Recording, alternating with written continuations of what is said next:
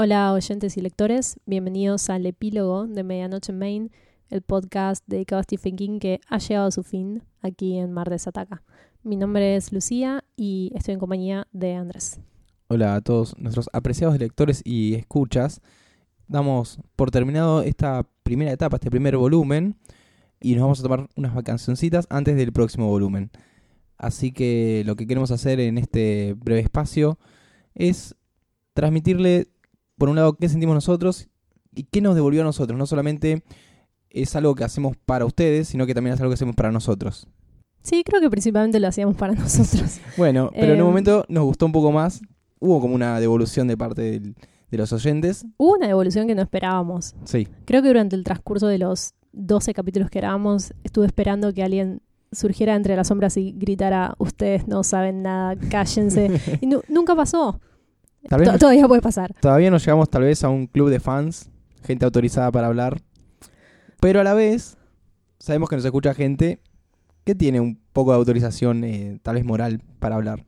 Sí, además que nos duplica la edad en lectura de King. Sonó muy correcto eso. Que dupliquen la edad en lectura. Bueno, implica también que dupliquen la edad Eh, en no el calendario. necesariamente, pero bueno. No vamos a dar nombres ni edades. No, no. Igualmente, yo creo que hay más en la discusión de una pieza, ya sea una novela o una pieza artística. Creo que hay algo adicional que entra en juego además de lo que uno sabe, Sí. quizás desde un lugar más analítico o más académico. En el caso de este podcast, creo que en el prólogo no contamos porque decidimos hacerlo. Fuimos directo a Sí. defender a King. En parte porque queríamos y porque podíamos. Sí, en realidad, bueno, sí. En mi caso, lo voy a contar desde el principio. En la época que nosotros lanzamos Martes Ataca como red de podcast, eh, Andrés ya tenía uno o dos podcasts, pero yo me dedicaba más que nada a tareas detrás de cámara eh, en cuanto a lo comunicacional y al diseño. Y me dio un poco de ganas de quizás tener un podcast propio. El problema era Por eso te decía porque podías, porque le estaban los recursos. Claro, bueno, el, el espacio lo tenía. El problema era con qué temática me sentiría lo suficientemente cómoda como para sentarme a hablar a un micrófono que es bastante incómodo y llevó mucho vino lograrlo. Em, No es un buen mensaje. no, y va en contra de todo lo que predica Stephen King, o sea, los peores fans de la Tierra.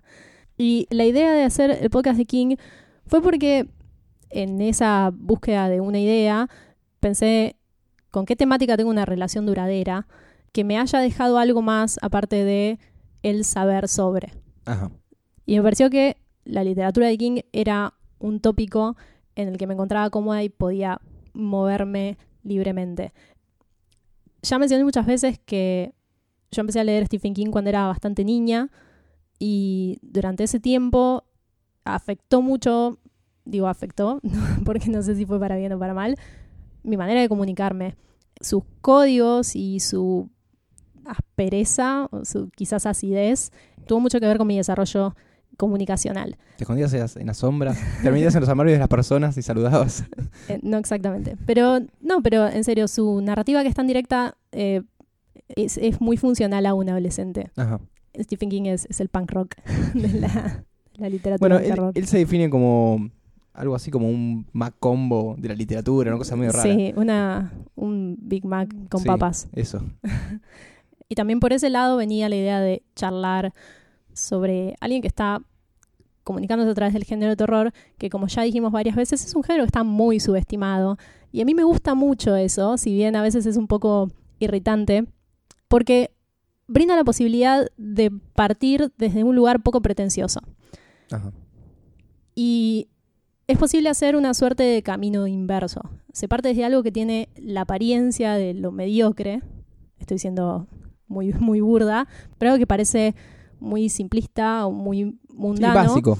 y llevarlo hacia un lugar más complejo. Eh, empezar quizás a partir de algo que está al alcance de todos, de alguien que tiene 15 años y alguien que tiene 50, de empezar a entender, además de lo que se cuenta, cuáles son los discursos subyacentes en la historia. ¿Dónde está parado King? ¿Quién es él como autor? ¿Qué es lo que está tratando de decir? Ya sea en un aspecto social, político, de género o académico. Y para cerrar esta historia, yo lo que hice fue acompañarte teniendo una potestad mucho más inferior que la tuya, ya que no tenía nadie. Bueno, vos me doblas en años en ese caso y tenemos la misma edad de Sí. lectura. ¿Viste que no era tan cruel? No, no era tan cruel. Lo interpreté de otra forma yo. Entonces decidí acompañarte. Me animé porque también lo pensé. ¿Cuánto sé de King? Leí una que otra cosa. Pero hacer este podcast, a mí lo que me trajo fue aprender a leerlo de otra forma. Sí, de hecho, considero que hay, que hay mucho más que años lectura. Lo que es establecer una relación con la lectura, que tiene más que ver con lo vivencial, Claro. em, con una experiencia y con una suerte de impacto. Por eso también King es una de las temáticas que yo consideré apropiadas para un podcast, porque un tema que en cierto modo te toca personalmente, también es más, eh, es más interesante para discutir. eh, te, te lleva a elaborar puntos de vista parado en otro lugar que no es simplemente un lugar analítico. Y también en un lugar, por momentos, en los cuales te comprometes con lo que decís. Tal cual. Aunque en el fondo pienses, tal vez no es tan así, pero me agarro de eso. Sí. Pero lo que está diciendo básicamente es lo que es un podcast. Uno lo que intenta hacer, no voy a decir debería porque no hay ese tipo de reglas, no existen, es hablar desde, más allá del conocimiento, la pasión por ese conocimiento y no solamente sentarse y decir bla, bla, bla, sé todo esto, sino Sí, también... es que no, no se trata de dar cátedra. De hecho, nosotros desde el principio dijimos que esto no iba a ser una clase sobre Stephen King, La- ni la cátedra- muchísimo menos. La cátedra es en la universidad. Acá sea otra cosa. Y a veces uno le puede ahorrar, le puede no errarle, puede, sin darse cuenta, decir cosas. Ah, y que en el momento que estábamos conversando así, grabando, Me pasó más de te una vez. salta la chispa. Es, ah, venía por este lado la cosa. Porque es extender esa conversación que vos decías de entre el lector y el escritor. Es como aumentar esa realidad. Tal cual. Ya que vamos a ponernos en este lugar muy subjetivo que hemos estado ocupando a lo largo de 12 capítulos, hablemos un poco desde lo personal sobre los personajes de King. Sí. Em, porque creo que es lo, en lo que más hemos hecho hincapié. Sí, así como se dice que hay directores que son directores de eh, actores, King es claramente, y algo que repetimos capítulo tras capítulo, un escritor de personajes. Bueno, pero es por eso que también siempre terminamos dedicando tanto tiempo a sus personajes. Ahí creo que es donde radica la fuerza de sus historias. Más allá de que sus ideas, eh, en términos conceptuales, son muy buenas. Ajá. Y algo que tiene King que me parece muy valioso es que puede hacer mucho con una idea muy simple, contradiciendo esa errónea idea de que lo simple es estúpido o, o de que desde algo simple no se puede llegar a algo complejo. Claro. Así que lo que podemos hacer ahora es hacer un raconto de los personajes que fuimos viendo a través de estos episodios, pero destacando los que más nos gustaron y los que menos nos gustaron, o redescubrimos, porque también uno eh, lee algo de chico, te cierra perfectamente, lo ves grande y dices, este chabón no es tan cerrado como pensaba que era. Bueno, antes de que empecemos a listar, eh, justo apuntaste algo que quería mencionar, y es que cuando íbamos a empezar este podcast me preocupó mucho que en la relectura de Stephen King eh, descubriera que las novelas eran una porquería y que a través de mis ojos de, de niña y adolescente las había llevado, las había situado en un pedestal que no les correspondía. No sucedió, no sucedió en absoluto. De hecho, revaloricé mucho la capacidad que tiene King de conceptualizar, eh, revaloricé mucho su narrativa y me di cuenta que precisamente por esto, porque yo a los casi 30 años puedo releerlo y hacer una lectura distinta que Stephen King ha perdurado a lo largo del tiempo. Porque Claramente. me imagino que como yo puedo hacer esta lectura 15 años después, quizás la pueda hacer 15 años más adelante a partir de ahora. Y es por eso que hay un rango etario tan amplio de fans de Stephen King, porque se presta a diferentes tipos de análisis y a diferentes tipos de miradas. Hay muchos autores de bestsellers, bestseller es casi una mala palabra.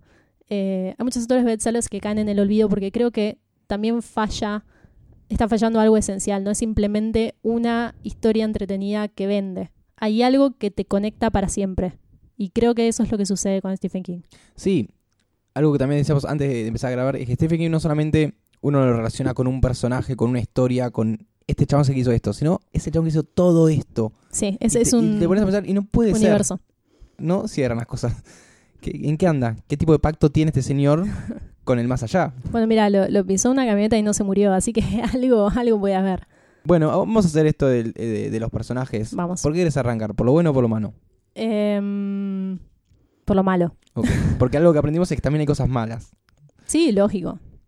¿Cuáles son para vos los personajes malos o que no te cierran del todo? Acá no hay ninguna sorpresa. Un personaje que no... Vamos a hablar estrictamente de las novelas a las que les dedicamos capítulos, porque ya sabemos que Stephen King tiene más de 50 novelas y no hicimos más de 50 capítulos. Un personaje que yo nunca recordé, que no me causó absolutamente ningún impacto, es Ben Mears, el escritor de Salem Slot. Y de hecho, cuando releí la novela, todo lo que encontré valioso en Salem Slot, y fue un gusto leerla otra vez porque solo la había leído una vez hace muchísimos años, de todo eso nada tenía que ver con Ben Mears. Eh, de hecho, todo lo que formaba parte de su historia me pareció que solamente postergaba lo interesante. Así que, sí, Ben Mears es Estás tirando un personaje doble ahí. Ben Mears, Susan Norton. Exactamente. Lo- lo- creo que desde que hicimos el episodio de Salem Slot, en todos los episodios siguientes hablamos mal sobre este personaje. Eh, así que bueno, lo vamos a enterrar acá. Sí, Eh, yo también lo tenía en, en mi lista de malos. diciendo tuyo. Un no mío es, además de Bemers, Andy McGee de Ojos de Fuego. Ah, para, para mí no es exactamente un no, pero es un me. Es un me, Eh. es un me. No me cierra del todo. Entonces en la película le hicieron justicia porque ese actor que no corta ni pincha Está re bien casteado. está bien casteado. sí, obvio. ok. Y yendo por esa línea de bien casteado, porque ya de por sí el personaje es medio me, tengo a, a Donna Trenton, a ver si coincidimos en esto. Que Sí. la- ya lo discutimos en el episodio de Cuyo. ¿Qué crees, nena? ¿Qué crees? Sí, yo, yo diría a la familia Trento entera. Todos me caen mal. Es un tema de raíces. Pero vamos a lo bueno, vamos al fuerte de King, que son los personajes que sí. Aquí podríamos estar mucho tiempo, no nos vamos a detener. Es más, nos pusimos una regla. Vos pusiste esta regla. Bueno, porque si no, yo ya te conozco, ibas a tirar todo lo que podías. De máximo es que, es que tres. lo- los quiero mucho. Y bueno, pero hay que jugarse en un momento. Ok, bueno. No pueden estar todos al mismo nivel. Los míos. Yo particularmente quiero mencionar personajes que de por sí eran grandes personajes, pero al volver a leer las novelas de King solamente fueron mejores. Creo que redescubrí aspectos de estos personajes que nunca había notado. Ya sea porque mi lectura partía de otro lugar o porque, bueno, la vejez. Uno de esos personajes es Jude Crandall, de Pet Cemetery, capítulo Bien. 4 de este podcast. Y lo puedo decir, mi novela preferida de Stephen King hasta el momento. Creo que la única que puede ahí lucharle un poco el podio es, es The Shining. Vale aclarar que una novela preferida o película o adaptación no es la mejor. Uno, el, el preferido es el que uno tira redondea para arriba porque te tira un poco más. Sí, Ya que estamos hablando de Pet Cemetery, que para mí también está en mi top 3 de novelas preferidas, alguien que tenía que mencionar que no es un gran personaje, pero que es un gran disparador, a ver. es Gage Creed. Gage Creed, sí. Así que vamos a hacer un minuto de silencio. Es un gran concepto Gage Creed. Te muestra una faceta de King de no tengo límites. Y si los tengo no son muy claros. Hmm. Si al pibe lo tienen que... No, no, ah, no se pueden hacer spoilers acá. Si al, No, chi- no, no. si al chiquito le puede pasar algo, le va a pasar. Fin. La vida es así. Otro gran personaje, que en esto creo que coincidimos, A ver. y que el tiempo nos va a seguir dando la razón y la razón eternamente, es Annie Wilkes. Annie Wilkes para mí fue un buen personaje desde el primer momento que leí Misery. Algo que me olvidé de contar en el podcast de Misery y ahora llegó mi momento de contar todo lo que me olvidé. Ah, es un buen momento para sí, tirar todo lo que nos porque olvidamos. cada vez que terminamos de grabar decíamos, uy, no, me olvidé de decir esto. Pero todo no se puede. Algo que no dije es que cuando yo terminé de leer Misery, me dejó una sensación muy incómoda de que Annie Wilkes iba a aparecer en algún lugar. Me pasó solamente con otro relato que es La Metamorfosis de Kafka, Ajá. que me dejó sintiendo que Gregor Samsa iba a estar en el techo y es una fue, fue un, un efecto un poco un eco de lo que fue el trauma que me generó Misery en cuanto a lo psicológico. Y algo que yo también me olvidé de mencionar en su momento, que estoy casi seguro que no lo mencioné, es que Rob Reiner, el director de la adaptación cinematográfica, Sí. hace un guiño con eso un poco más cómico. Que es que en el final aparece Misery, que en realidad era una camarera. Es como una, una ilusión que tiene el protagonista. Y sabe que está ahí, no le, no le importa mucho. A mí me Es importó. como que. No, no, pero sentís como que. Ah, listo. Ya, estás- ya puedo esa, vivir esa con película esto. tiene, tiene algunos problemas, a pesar de que es una de las adaptaciones más memorables de King. Em, pero ya vamos a llegar al momento de adaptaciones sí y adaptaciones no. Exactamente. Un personaje que me gustaría destacar en particular, esperé todo este todo el transcurso de este podcast para hacerlo, es Tad Beaumont. Yo recordaba bastante bien la mitad siniestra, si bien se me habían escapado algunos detalles, excepto no guardaba memoria sobre cuán buen personaje es Tad Beaumont, cuánta contrariedad existe en ese escritor. Y ¿Cuán cerca estaba del límite con su lado oscuro? Sí, y si había tal, si Claro. existía tal límite en realidad. Creo que de todas las novelas que releí para la grabación de My Main, el personaje que más me impactó en cuanto a su complejidad y a lo hermosamente escrito que está es, Tad Beaumont. De hecho, durante un tiempo, y quizás lo sostenga, me pareció que ahora, en esta etapa más adulta de mi vida, es posible que sea mi personaje preferido de King. Cuando era adolescente era Arnie Cunningham Ah, mira. y ahora es posible que sea Tad Beaumont. Siempre personajes cuestionables. Bueno, pero son personajes interesantes. Fíjate que los dos tienen una transformación o una doble personalidad. Y los dos tiran para un lado Claro. un poco cuestionable. Bueno, menos mal que no dije Jack Torrance. bueno, yo tengo uno que es más hitero para la tribuna, A ver. que es eh, John Coffey. Sí, altamente tribunero, John Coffey. John ah, Coffey. sí. ¿Qué Eh, querés? Está todo bien. No hay con qué dudar. Más allá que uno va leyendo y decís, ay, este fue él. Es un él, personaje no muy fue él". lindo, John Coffey. Es muy particular dentro del mundo de King. Sí. No recuerdo personajes tan espirituales. Lo que me gusta de John Coffey, que ahora que lo pienso no lo hemos vuelto a abordar demasiado en las novelas que, que discutimos, es que te pone en contacto con una sensibilidad eh, muy linda que el- para la que no hay mucho lugar en otras historias de King. Eso es algo que me gusta mucho de La Milla Verde. Sí, es un personaje mucho más paciente. Tiene otro ritmo, tiene otra claro, cadencia sus en la pasajes son- tienen otro ritmo, claramente. No es cual. tanto palo de la bolsa como con otros personajes que todo pa, pa, pa, pa todo el tiempo. Esto te relaja un poco. Es el pequeño lugar poético que King se permite en The Green Mile. Así es. Yendo a algo más global, porque nos pareció que los personajes merecían un lugar aparte, me gustaría mencionar cuáles son las novelas que consideramos mejores, siempre desde un punto de vista personal, entre las que discutimos durante este primer volumen. Pero no, las peores. Vamos a so- Ah, no, no, no, las peores no. no, no.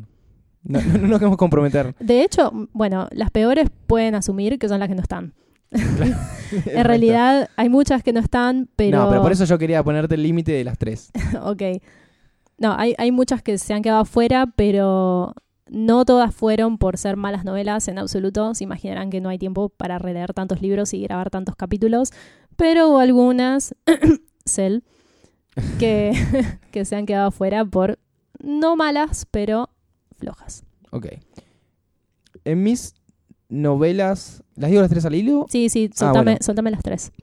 Con número de capítulo y todo, así es en el, el- el hipervínculo. Es el, el capítulo 4, Pet Cemetery, que lo acabamos de mencionar. Sí. El capítulo 7, The Dark Half. Y el capítulo 11, Misery. Como novelas. Novelas. Las novelas que a vos te han gustado más. Sí. Coincido en Pet Cemetery, como ya dije, es mi favorita personal. Coincido en Misery Ajá. y difiero. Para mí la tercera es The Shining. Ese incluso es mi podio definitivo de Stephen King, por algo está incluido en este podcast y lo hemos dejado bastante para el final. Recuerden que los podios pueden cambiar a lo largo del tiempo. Sí, creo que es la idea. De hecho, ha cambiado a lo Sí. largo del tiempo. Eh, igual Pet Cemetery es muy difícil de sacar. A menos cuando... Pet Cemetery No sé, persiste. sí. ¿Y adaptaciones? Y adaptaciones. Mm, a ver. Cuando hablamos de adaptaciones, acá- bueno, el tema de la adaptación Te está... Te, ya- te percibo, te, estás atajando. Me estoy atajando, Estamos hablando de adaptaciones. Bueno, lo quiero aclarar. ¿Cómo se adaptó algo? Adaptaciones comprenden muchas cosas.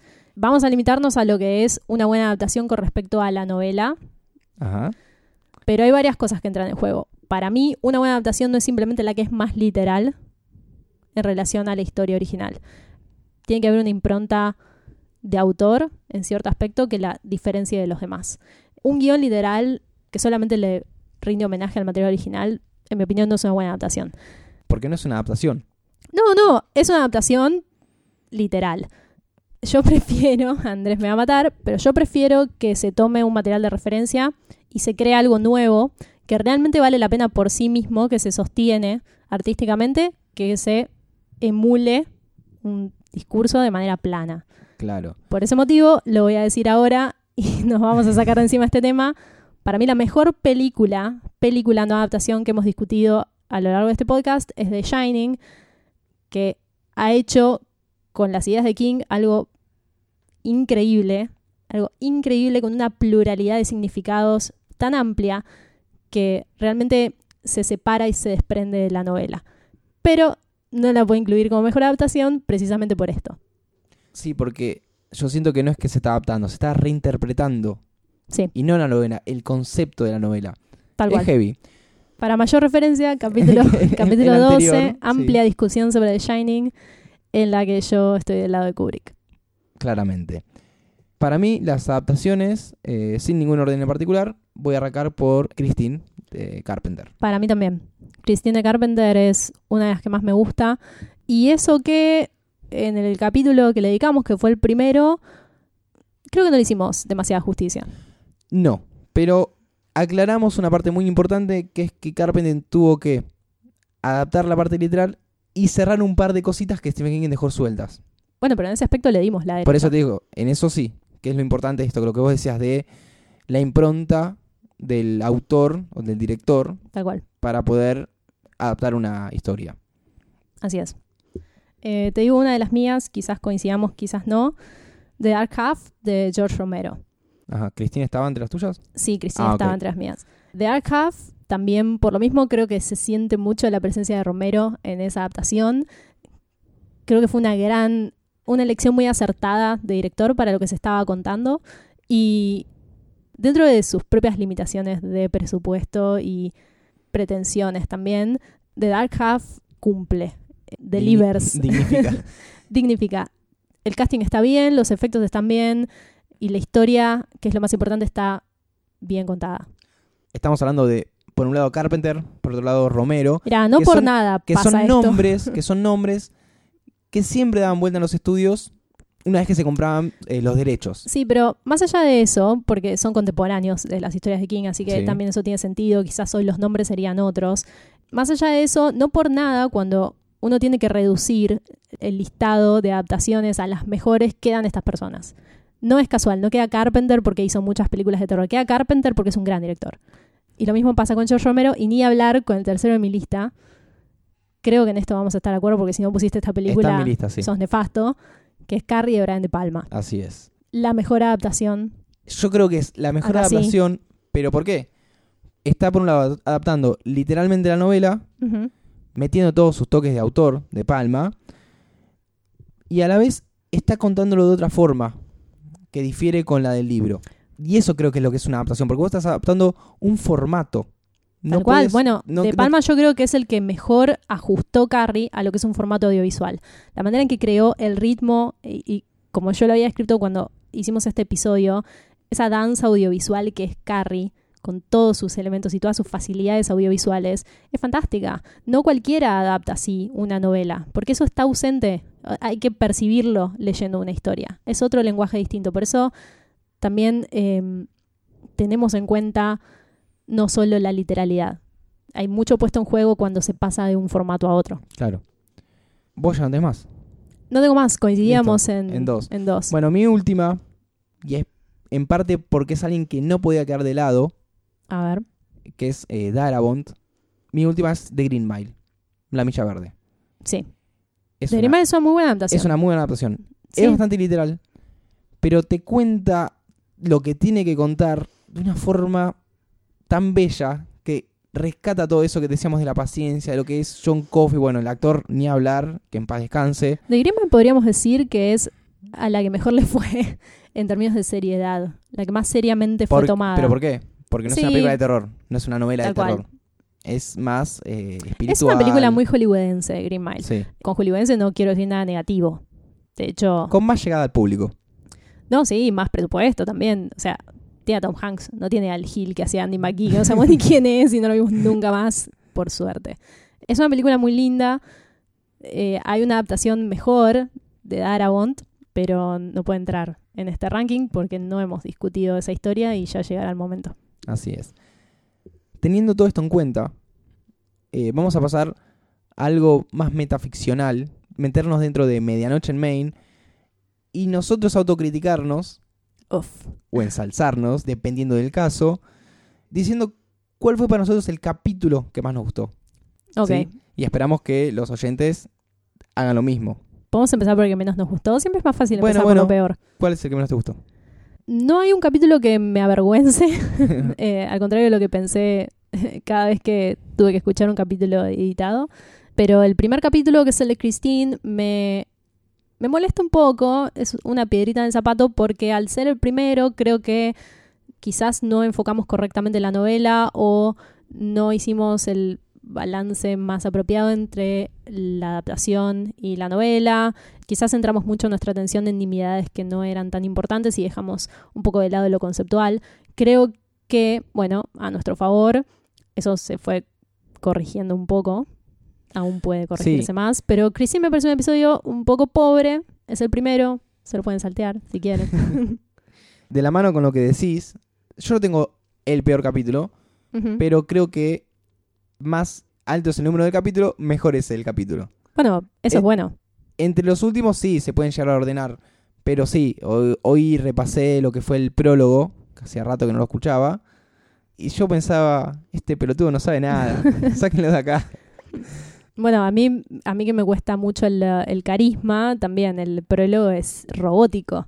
Pero bueno, también son los gajes de hacer un podcast amateur y de querer enfocar una temática que de por sí es muy amplia, tratando de decidir sobre la marcha desde qué lugar hacerlo. Porque la verdad es que se puede hacer desde infinitas posturas. Quizás la que nosotros adoptamos está más ligada al autor. Sí, pero a la vez no sé si se notó, pero no buscamos que todos sean iguales. Sí, la idea era que todos sean diferentes teniendo en cuenta cuál era la, la impronta del libro. Claro, o el fuerte. También eso se fue puliendo a través de los episodios. Creemos. Bueno, algo, algo que yo quería, una de mis humildes pretensiones cuando empezamos a hacer este podcast es que no fuera una hora de leer trivia y cifras de internet. Porque a nadie, por favor, escuchen, a nadie le importa cuánto vendió cada libro o cuántos espectadores tuvo cada película, o por lo menos a los que nos gusta realmente las obras no nos importa. Habiendo tanto que decir, habiendo tanto que valorar sobre las novelas o las películas, realmente me parece lo más trivial. Y eso también era un temor que tenía cuando empezamos a grabar, que quizás se redujera toda mucha data innecesaria. Claro. Entonces eso tratamos de ir cercenándolo disimuladamente porque cada tanto algo tenés que aclarar, es una cuestión de No, sí, sí, contextualización También hay también, que ir a las fuentes, no podemos inventar. tal cual. Pero bueno, creo que lo hemos, lo hemos logrado pulir bastante. Lo cual nos lleva a cuáles fueron para nosotros los mejores episodios. Podemos arrancar por el obvio que decanta de lo que acabamos de decir, que es The Shining. ¿Te das cuenta como The Shining está en cada uno de los rankings que mencionamos y vos Sí. me seguís discutiendo, Kubrick, por favor? Bueno, The Shining yo creo que ha sido, bueno, tiene que ver también con esta evolución que ojalá hayamos alcanzado. Creo que ha sido quizás el mejor episodio porque primero lo pensamos mucho, segundo eh, teníamos mucha familiaridad con la película y con la novela, entonces eso también nos dio libertad para hablar sobre ambas a troche y porque estábamos muy personalmente comprometidos con nuestras posturas. Esto no fue fingido, no fue actuado. Realmente la- los argumentos salieron de la discusión. Así que bueno, ese sí es un capítulo que me gusta mucho y es insoportablemente largo. bueno, ¿cuál fue el siguiente? Porque la ¿El siguiente mejor? todo, sí, para vos. Em, a mí me gusta mucho el capítulo de, de Dark Half, la mitad siniestra, porque creo que es un capítulo muy armónico, Ajá. en el que pudimos hablar sobre muchas cuestiones, tanto de la película y de la novela, pero sobre todo de muchas cuestiones que hacen a Stephen King como escritor. Eh, nos dio la posibilidad de hablar sobre Richard Bachman, eh, sobre el proceso de escritura y todo a través de este personaje, Tad Beaumont, que para mí es maravilloso. Así que ese capítulo me gusta muchísimo. A mí me gusta bastante hablar sobre los procesos creativos. Tiene que ver con también mi formación académica. Es algo en lo que me gusta mucho indagar porque creo que siempre hay un elemento un poco Sí, por- sobrenatural. dando porque a la vez no es tu rubro. Y está bueno Claro. saber cómo hace alguien en ese rubro. Pero siempre, siempre termina siendo en gran parte un misterio. sí. Eh, mismo para el que vive de esto, mismo para King. Nunca pudo enteramente definirlo. Eso es algo que me parece eh, muy mágico sobre sus novelas. Yo voy a mencionar otra. Coincido que Dark Half es un buen capítulo. Pero una que apareció de la nada es Revival. En Sí. la cual no hablamos tanto de la novela por ciertas cuestiones de respeto hacia. Fue todo un desafío hacer un capítulo sin spoilers. Esto no estaba contemplado. No, para nada. Y lo tuvimos que hacer en una semana.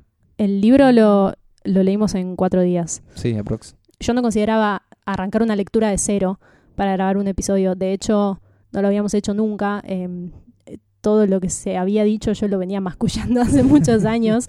Entonces estaba en un lugar totalmente vulnerable a la primera impresión también. Era difícil enfriarse después de esa primera lectura. Así que quizás es un capítulo muy sentido, porque esa, esa experiencia de la lectura, esa eh, lo, lo que está antes del análisis frío todavía estaba un poco latente. Sí, pero lo pienso un par de meses después y coincido bastante. Yo no cambié de opinión. No, yo, yo tampoco. No solo era leer una novela de cero, sino era reencontrarse con Stephen King hoy.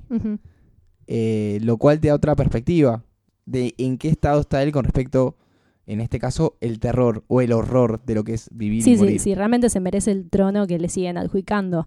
El otro día te decía que me pareció, por la campaña publicitaria que tuvo Revival, que se le ha dado mucho más, eh, mucha más relevancia, mucha más presencia que a novelas anteriores de King. Sí. Eh, y no es que no me haya dado cuenta cuando salían novelas, sino que realmente no veía esta repercusión. Yo creo que tiene que ver con que Revival es un regreso muy triunfante un al género de terror. Es realmente un revival, eso lo habíamos mencionado en el episodio, todos los significados que puede tener revival. Y vaya uno a saber por qué este fue el título que le dio. Porque podría haberse llamado de muchas maneras. Y eso, eso es algo también que me parece que habla muy bien de King como escritor a esta altura del partido. Habiendo leído muchas de sus novelas, creo que estoy de acuerdo en que es una historia representativa de King como escritor de género. Y a la vez, para cerrar, me parece muy madura. creo que vuelca lo que ha vivido, quizás no de una manera tan visceral, sino más melancólica. Y eso también le da mucho cuerpo a sus personajes y nos da a nosotros como lectores un trasfondo para quererlos. Y después con ese amor él hace lo que quiere. Bueno, creo que lo decíamos en el episodio, los personajes cierran todos. Y no están ahí para rellenar y hacer bultito. Creo que en Revival se lucen muchos fuertes de King. Y me parece que ha tenido la eh, mezcla de humildad y dignidad para abandonar recursos que quizás le eran muy rentables, pero que no eran funcionales para lo que estaba contando desde ese tono. Ajá. Y esto también me parece valioso en un escritor, porque es muy fácil hacer plata, Sí, más él. si lo pensás. Podría escribir. sí, la gente le iba a comprar igual, aunque sean malas novelas. Una cosa que mencionamos en el, el prólogo fue que nosotros no estamos todo el día leyendo a Stephen King, sino que yo tal vez este año sí lo hice un poco más, Sorpresa. pero que tratamos de leer otras cosas. Sí. Entonces, creo que vos lo propusiste de decir qué estamos leyendo actualmente, porque está Sí. bueno leer, no solamente centrarse en un autor y, y ser un fanático de eso, sino tener lecturas diversas. ¿Qué es lo que pasa con todas las ramas del arte? No solamente uno tiene que escuchar un tipo de música o un tipo de artista, o, no sé, gustarle cierto tipo de películas. Bueno, sí, en relación a esto, primero estoy de acuerdo y segundo que me parece que la variedad otorga el lugar, como el ambiente propicio para realmente destacar qué es lo valioso y lo particular de cada autor. Por eso creo que también a lo largo del tiempo mi lectura de King ha cambiado tanto, porque antes leía casi exclusivamente Stephen King y a esta altura he leído mucho más y me, me es más fácil encontrar en él lo destacable. Creo que su manera de comunicar se trasluce de otra forma. Esto es, de nuevo, como el punk rock. Creo que el punk rock se entiende mejor al lado del rock progresivo que solamente el punk rock. Creo que algo sobre su discurso cobra mucho valor poniéndolo en contexto con lo demás. Así que, tal cual, nosotros estamos a favor de leer y de hecho leemos prácticamente de todo, se van a dar cuenta ahora. ¿Querés decir vos? Sí, yo estoy leyendo La individuación de Gilbert Simondon. El nombre completo es La individuación a la luz de las nociones de forma y de información. Es un libro que aborda la noción de individuo como un proceso y no como un sujeto acabado. Quizás es una explicación muy plana para un libro que es maravillosamente complejo y que realmente cambia la manera de percibirnos en relación a los demás. Es muy recomendado para quien le interese la filosofía, la física, la ciencia. Y también para quien piense de soy así porque lo heredo y soy así. Tal cual, no es así, amiguitos. Claro, según este señor, no, lo, no están así. Así es. ¿Algo más? Eh, bueno, yo estoy perpetuamente leyendo el mismo libro, que es, son los relatos completos de Kafka. Hace muchos años que estoy leyendo ese libro y eh, aún no lo he terminado, pero a la vez está bueno leerlo a lo largo del tiempo. Eh, es una constante en mi lectura. Yo por mi parte no estoy leyendo, ya lo terminé, pero fue lo que me acordé, que leí hace relativamente poco. Es Kryptonita de Leonardo Yola, sí. que probablemente hayan oído hablar, al menos los escuchas de Argentina. La película se eh, estrenó hace muy poquito. Exactamente. ¿Buena adaptación o mala adaptación? Una buena adaptación. Ok obviamente tiene un millón de cabos por atar, pero después de haber leído la novela es lo que me esperaba. Para los que no saben que es Kryptonita, es una... Se podría decir adaptación o readaptación de qué hubiera pasado si Superman caía en La Matanza y no en los Estados Unidos. Para mí es una gran idea. Bueno, el tagline de la película, sabiendo uno que Superman cae acá y todos los que eran buenos ahora son malos, entre comillas, son criminales, el tagline era La justicia a la liga. Sí. es excelente. Además, me, gusta mucho cómo se separa del discurso hegemónico estadounidense, porque es lo que tiene que pasar. O sea, esto es. Latinoamérica no tiene por qué rendirle ningún tributo a algo que no nos pertenece. Me parece que lo hace desde un lugar que es, es muy honesto y muy crudo, como debe ser. Exactamente. No hace falta que un tipo con superpoderes sea un justiciero para, entre comillas, los buenos recomiendo la lectura y también la, película. Ok. Y por otro lado, que empecé a leer hace una semana, es Comando, la autobiografía de Johnny Ramón. Sí. Escrita por Johnny Ramón. Tengo muchas ganas de leer eh, ese libro. Porque Johnny Ramón es la persona más antipática que existió en la historia. Y es más o menos lo que va marcando. Me encanta. Eh, Odia todo.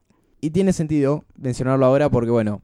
Hemos hablado mucho de Ramón, ha surgido mucho en la conversación. Eh, Stephen King es yo creo que los Ramones en parte son una musa para Stephen King. Para mí es ida y vuelta. Y creo que en cuestión de género, cada uno en su rubro, tiene mucho que ver. Hay mucho que ver desde, no necesariamente desde lo estilístico, si bien hay algunos puntos en común, sino desde lo discursivo, desde los modos. Y también desde cómo es percibido por fuera, sobre todo por los que quizás tienen más pretensiones para con el arte. Ajá. Eso es algo que me gusta mucho de esa relación entre Stephen King y, lo que es el rock and roll y lo que es el punk rock. Me parece que son muy. son una buena combinación. Exactamente. ¿Tienes algo más para decir? Por lo pronto no. No vamos a contar para qué lado va a ir el segundo volumen de Medianoche en Maine, porque todavía le falta mucha cocción. Pero vamos a adelantar que algunos capítulos van a estar dirigidos a lectores de King que quizás tengan más experiencia en lo que es el amplio campo de su escritura me estás planteando que no vamos a estar hablando para la tribuna. Sí, y ya en una nota más obvia, que Stephen King no solo ha escrito novelas. Exactamente. Un nuevo desafío entonces. Esto será todo entonces, gente. Nos estaremos recontando dentro de un par de meses, o no, tal vez cuando escuchen ya arranquemos con la segunda temporada, porque esto es lo maravilloso del mundo del podcast. De por sí, muchas gracias por escuchar. Fue una respuesta muy sorprendente para nosotros. Esto no lo estoy diciendo de manual. Realmente no, no esperábamos nada. Nosotros teníamos ganas de hablar de Stephen King. Ya van a caer los gordos fan y no, van a tirar abajo. Yo nunca había tenido la posibilidad de sentarme a debatir eh, las novelas de King y mucho menos con alguien escuchando. Fue muy difícil asumir esa suerte de responsabilidad, pero fue un gusto y Y honestamente les agradecemos por dedicarnos su tiempo porque esto no es más que sentarse a dedicar el tiempo a lo que otro tiene para compartir y existe ahí una, una mística muy particular. Nos están escuchando en martesataca.com.ar barra medianoche en Main. Mi nombre es Andy Mi nombre es Lucía. y será hasta la próxima. Que tengan buenas medianoches. Chau, chau.